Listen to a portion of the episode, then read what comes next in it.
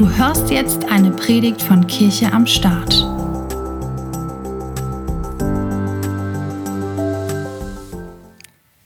Der Herr ist auferstanden. Halleluja. Gepriesen sei der Herr. Er ist wahrhaftig auferstanden.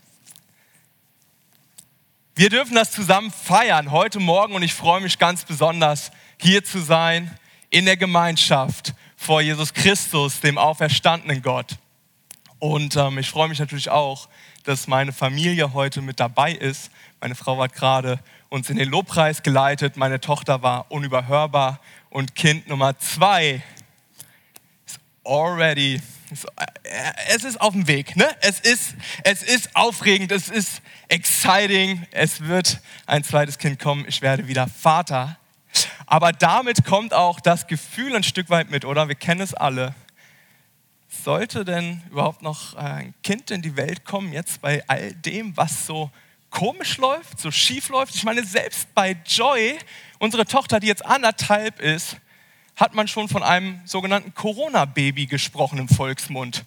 Fand ich frech, aber man konnte sich auch nicht so richtig gegen wehren. Aber wir leben seit zwei Jahren in einer Pandemie und trotzdem feiern wir heute die Auferstehung von Jesus Christus.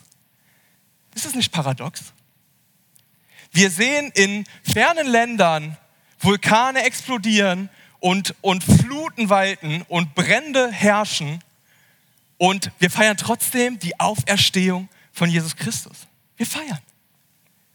Und wir können es nicht so richtig greifen. Wir sind im Wechselbad der Gefühle auf der einen Seite eine so frohe Botschaft und auf der anderen Seite sehen wir das Leid und die Zerstörung in der Welt. Und wir hören von Kriegen und sehen Kriege und Kriege kommen immer näher. Es ist nicht mehr irgendein Gerücht, was im Nahen Osten oder sonst wo auf der Welt stattfindet, sondern jetzt auch in Europa, wo Bomben fallen. Und trotzdem feiern wir die Auferstehung von Jesus Christus. So viel Spannung habe ich in meinem Leben noch nicht gefühlt als ich über diese Dinge nachgedacht habe. Aber sie sind, sie sind da. Und sie sind auch im Kleinen da. Vielleicht bist du heute Morgen hier und bringst aus der letzten Woche noch gemischte Gefühle mit, da wo der Chef vielleicht Woche für Woche wieder nicht unbedingt freundlich zu dir war, wo er dir, wo er dir Gewicht auflegt, wo er, wo er böse vielleicht auch dir gegenüber einfach gehandelt hat. Wir kommen mit Krankheiten, vielleicht der Krebs, der zum dritten Mal wiedergekommen ist. Das Leid ist so groß. Das Leid, was uns angetan wird, die Erwartungen, die nicht erfüllt werden und vielleicht auch Erwartungen an Gott, die wir haben, die nicht da sind. Und trotzdem feiern wir heute die Auferstehung von Jesus Christus. In dieser Spannung leben wir und man könnte sich die Frage stellen, warum Gott lässt du das eigentlich alles zu? Warum, Gott, ist das Leid so groß, obwohl du vor 2000 Jahren schon auferstanden bist? Da muss doch was passiert sein. Warum, Gott, ist das Leid so groß in mir drin? Und, ähm, und wir, werden, wir werden nicht so richtig mit diesem Gedanken konform. Aber ich denke, ähm, wenn wir in die Weltgeschichte schauen und die Bibel im Alten Testament, sie gibt uns da einen recht hoffnungsvollen Ausblick, denn, denn schon vor einigen tausend Jahren hat Gott versucht, das wieder hinzubiegen. Er hat sowas eingeführt, das nennt man, nennt man Opfer. So, das heißt, Menschen konnten für diese Trennung, die, die da ist, opfern, ihre Versöhnung wieder erreichen, um diese Welt wieder ein bisschen besser zu machen. Ein bisschen besser zu machen. Und diese Opfer ähm, waren aber nicht vollkommen. Sie konnten nicht das, was passiert ist, wieder gut machen. Die Bibel nennt es Sündenfall. Wir sprechen von Sünde, von Trennung von Gott. Das ist es, was ins Ungleichgewicht kam und warum diese Welt ähm, den Bach runterzugehen scheint. Wir sehen aber Gottes Eingreifen und somit ist eigentlich die Frage ähm, nicht, warum lässt Gott das zu, sondern wie geht Gott denn damit um? Und wenn wir von menschengebrachten Opfern sprechen, dann müssen wir das mal bildlich betrachten, wie jemand, der kaputt ist, wo irgendwo was im Ungleichgewicht ist, mit etwas, das aus dem kaputten, aus der kaputten Schöpfung, der kaputten Natur genommen wurde, etwas wieder heile machen möchte. Das kann doch nicht funktionieren. Und Gott wusste das und er hat von einem Plan gesprochen und, und sich einen Plan erdacht, noch bevor er alles andere gemacht hat, um das wieder hinzubiegen. Es geht nur, dass ein, ein Heiles, ein Heiliger etwas Heiles tut, um Heilung und sogar um etwas Neues zu schaffen.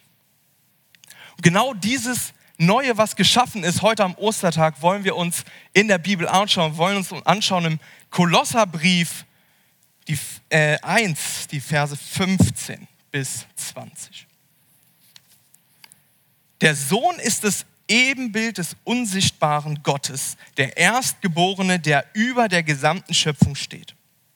Denn durch ihn wurde alles erschaffen, was im Himmel und auf der Erde ist, das Sichtbare, das Unsichtbare, Könige und Herrscher, Mächte und Gewalten. Das ganze Universum wurde durch ihn geschaffen und hat ihn, äh, ihm sein Ziel, in ihm sein Ziel. So, als wir lesen, Gott gibt es zu, ich war das, ich habe das alles gemacht. Ich habe die Natur gemacht, ich habe das Universum gemacht, ich habe jeden Menschen gemacht, ob er herrscht oder nicht. Alles habe ich gemacht, aber ich habe auch ein Ziel. Er war vor allem anderen da, also Jesus Christus, und alles besteht durch ihn. Und er ist das Haupt der Gemeinde, das Haupt seines Leibes. Er ist der Anfang der neuen Schöpfung, der Erste, der von den Toten auferstand. Denn nach Gottes Plan soll er in allem den ersten Platz einnehmen. Ja, Gott hat beschlossen, mit der ganzen Fülle seines Wesens in ihm zu wohnen und durch ihn das ganze Universum mit sich zu versöhnen. Dadurch, dass Christus am Kreuz sein Blut vergoss, hat Gott Frieden geschaffen. Die Versöhnung durch Christus umfasst alles, was auf der Erde ist und alles, was im Himmel ist. Ein Beginn der neuen Schöpfung. So hochgestochen wie das klingt, ist die neue Schöpfung nicht. Wir sprechen ja von einem Himmel und wenn wir von einem Himmel sprechen, von einem guten Gott sprechen, können wir davon sprechen, dass die neue Schöpfung vollkommen, vollkommener Liebe ist, vollkommener Freude ist, vollkommener Leidlosigkeit ist, vollkommener Heilung ist. Es wird uns so gut gehen in dieser neuen Schöpfung. Und das ist es, woran wir glauben. Das ist es, was uns Kraft gibt und was uns Zuversicht gibt. Dadurch, dass Jesus diesen ersten Schritt getan hat, können wir auch am Ende unseres Lebens, wenn wir drauf zurückschauen, sagen, jetzt kann ich mich in Ruhe hinlegen, werde hier einschlafen, dort wieder aufwachen und alles ist gut. Das ist die Kraft und die Perspektive. Jetzt stellst du dir wahrscheinlich zu Recht die Frage, was hat das denn mit meinem Hier und Jetzt zu tun? Ich meine, hoffentlich sind es noch ein paar Jährchen bis dahin. Ich denke, es sind noch ein paar Jährchen bis dahin und wir haben aber diese neue Schöpfung durch Christus am Kreuz erlebt. Und durch Christus am Kreuz ist Folgendes wieder passiert und der Text ist da ganz deutlich. Der Anfang der neuen Schöpfung ist die Versöhnung mit Gott und der daraus entstandene Friede. Dadurch, dass Gott diesen, diesen Bund, diese, das geschlossen hat, zu sagen, hey, eure Opfer, das bringt nichts. Es ist nicht, es liegt nicht an euch. Ihr könnt nichts dafür. Deswegen komme ich und gebe mich am Kreuz hin. Das ist es, was wir vor, vor zwei Tagen Karfreitag betrauert und bedacht haben. Und dann sagt er aber nicht, dabei bleibt es noch nicht mal, sondern ich setze noch einen drauf, ich werde etwas Neues schaffen. Ich werde etwas Neues schaffen. Ich werde den Tod besiegen. Ich werde das Leid besiegen. Es hat keine Macht mehr. Und das ist die Versöhnung mit Gott. In seiner Gegenwart verliert es die Macht. Und der Friede Gottes ist da. Und ich möchte theologisch da gar nicht groß weiter darauf eingehen. So viel ist in dem Text drin. Ich möchte praktisch werden, weil ich glaube, dass Ostern das Praktischste ist, was wir im Leben sehen können. Ein Gott, der tot war, der wieder auferstanden ist. Er hat etwas getan. Es ist nicht irgendwann eine Idee gewesen, sondern es ist ein Plan, den er verfolgt hat, den er zum Ziel bringt. Und ich möchte praktisch werden in, diesen, in, diesen, äh, in dieser Stelle der Predigt. Ich möchte davon berichten, wie es bei mir im Leben ausgesehen hat, bei uns im Leben. Meine Frau, als sie schwanger war mit Joy in der 20. Woche, Wir hatten einen ganz normalen äh, Ultraschalltermin, wo wir prüfen lassen wollten, ob alles in Ordnung ist, die Organe checken und so weiter und so fort. Ähm, und das ist eine Routineuntersuchung und du gehst ohne große Gedanken da rein und der Arzt wird immer ruhiger und du fragst dich, was los ist. Und der Arzt sagt, ich möchte sie nicht beunruhigen. Und genau in dem Moment weißt du aber, dass du keine Ruhe mehr in dir drin hast. Ja? Aber ihr Kind scheint einen offenen Bauch zu haben. Und eine offene Bauchdecke, ähm, wir kannten es bis dahin nicht, ähm, ist, dass dann der Darm auch oder andere Organe austreten können, weil der Bauch nicht weiter wächst, dadurch, dass er nicht gestreckt wird, sondern alles wird dann ins Fruchtwasser gegeben und so weiter. Und ähm, wir mussten direkt ins Krankenhaus fahren. Da wurde dann festgestellt, dass man nichts macht. Also, was heißt festgestellt? Das ist die Devise, man macht da nichts, sondern lässt sich das Kind so lange entwickeln, ähm, wie es geht, um dann halt einen geplanten Kaiserschnitt zu setzen. Und in dieser Phase des Wartens und wie schon gesagt, Corona-Baby, Julia musste alleine mit den Ärzten sprechen. Ich blieb im Auto sitzen, habe ich so vielen Leuten, wie ich nur, die ich nur kenne, ob Christ oder nicht Christ, völlig egal gewesen. Ich habe gesagt, betet für unser Kind. Betet für uns. Es ist etwas im Argen, was wir nicht in der Hand haben. Und Julia kam aus dem Krankenhaus nach Stunden wieder raus und wir weinten und wir beteten gemeinsam darüber. Und in dem Moment erfüllte uns ein Friede, ein übernatürlicher Friede. Es ist unbeschreiblich. Es ist um, wo Personen um uns gesagt haben, wie könnt ihr so ruhig bleiben? Wie könnt ihr jetzt noch in Urlaub fahren mit dieser Diagnose? Wir waren in Österreich und meine Frau ist noch eine Gratwanderung und Wasserfall runter und so weiter. Das hat alles wunderbar funktioniert. Und wir hatten diesen Frieden. Wir konnten uns in diesem Frieden bewegen und wir waren nicht getrieben von Angst, sondern wir hatten diesen göttlichen Frieden. Diese neue Schöpfung. Die Umstände haben sich nicht verändert. Die Joy hat immer noch einen großen Nabelbruch und eine Narbe dort, aber trotzdem macht sie ihrem Namen alle Ehre. Der Friede Gottes war da. Und vielleicht hast du in deinem Leben ähnliche Momente, Krankheiten, Begebenheiten, Erwartungen, Ängste, wo du sagst, diesen Frieden, den brauche ich auch. Diesen Frieden, den will ich auch. Da möchte ich dir gerade heute an Ostern zusprechen. Dieser Frieden wurde geschaffen, weil etwas Neues entstanden ist durch Jesus Christus, der von den Toten wieder auferstanden ist als Erster. Und er möchte genau das in uns und in unsere Herzen legen. Genau das soll passieren. Und wir wollen gleich einen Moment haben, wo wir Steine auf den Plätzen äh, liegen haben. Jeder kann sich diesen Stein nehmen und dieser Stein soll symbolisch dafür stehen, dass es der, der Grabstein ist, den Jesus beiseite gerollt hat, als er etwas Neues begonnen hat, als er von den Toten wieder auferstanden ist.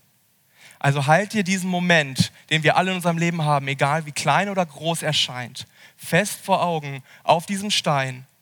Und wir können ihn, haben leider keine Grabhöhle hier, aber wir haben das leere Kreuz. Wir haben das leere Kreuz, wo wir sagen können, Jesus, ich bringe es zu dir und ich möchte deinen Frieden haben. Ich möchte das für mich annehmen können. Und vielleicht bist du heute Morgen aber auch hier und, und sagst, diese, diese innige Beziehung zu Jesus habe ich gar nicht. Ich weiß gar nicht, ob ich diesen Frieden überhaupt bekomme. Ich weiß überhaupt nicht, ob ich würdig bin, so vor Gott zu kommen, zu sagen, kümmere du dich drum. Kann ich nicht begreifen. Ich möchte, ich möchte noch kurz eine andere Story aus meinem Leben teilen. Wir gehen etwas weiter zurück in meinem Leben, wo ich sehr zerbrochen war durch viele Beziehungen, die ich hatte durch viele Beziehungen, die ich nicht mal mehr zählen kann. Und es macht was mit einem. Es macht einen, es macht einen innerlich sehr kaputt. Eine dieser Beziehungen war mit Julia. Und, ähm, und ich habe sie sehr verletzt. Und in diesem ganzen Tohu Wabohu, in diesem ganzen Kram, bin ich in Drogen gerutscht, Partys gerutscht, sich zu betäuben, den Schmerz irgendwie loswerden zu wollen. Es hat nicht, es hat nicht funktioniert. Aber an einem Tag waren wir mit ein paar Freunden unterwegs und ein Kumpel kam zu mir und hat gesagt, Björn, es ist Zeit für dich, das Evangelium. Ich sage, ich weiß, wovon du sprichst, aber ich glaube nicht, dass Jesus das mit mir machen möchte. Und er sagt, nein, nein, Das Grab ist leer. Du musst es für dich annehmen. Das Grab ist leer. Und ich habe angefangen, darüber nachzudenken. Ich meine, ich war in der Kirche groß geworden, ich wusste, wovon er sprach. Angefangen, darüber nachzudenken, was heißt es denn, Versöhnung mit Gott zu haben? Was heißt es denn, dass etwas Neues passiert? Und ich konnte das ablegen, ich konnte die Vergangenheit ruhen lassen. Ich konnte zu Jesus kommen, auf die Knie fallen und sagen, es tut mir von Herzen leid, vergib mir, mach etwas neu. Und das ist die neue Schöpfung, die Versöhnung mit Gott, das, was dort passiert. Und ich möchte dich ermutigen, wenn du heute hier bist und du bist ähnlich drauf und sagst, hey, ich weiß nicht, ob das das Richtige ist, ich sage dir, es ist das Richtige, ich habe es erlebt. Und auch dich möchte ich ermutigen, lege diese Situation auf deinen Stein. Lege die Situation auf den Grabstein und sei dir bewusst, es ist etwas, was der Kraft Jesus nicht widerstehen kann. Es ist etwas, was beiseite gerollt wird und beiseite gerollt wurde. Das ist der Beginn der neuen Schöpfung. Das ist es, was wir hier auf der Erde schon ergreifen können und ergreifen dürfen, bevor wir dann irgendwann in der Vollkommenheit bei Gott sein werden. Lasst uns gerne diesen Moment nehmen. Leg deine Situation, leg deine Angst, leg deine Zweifel, leg deine Krankheit, leg deine Hoffnungslosigkeit auf den Stein. Bring ihn symbolisch ans Kreuz. Und nimm den Frieden wieder mit, den Jesus heute an Ostern für dich hat. Denn er ist auferstanden. Er ist wahrhaftig auferstanden. Predigt ist hier zu Ende. Aber wenn du mehr über uns wissen willst, geh auf kircheamstart.de. Bis zum nächsten Mal.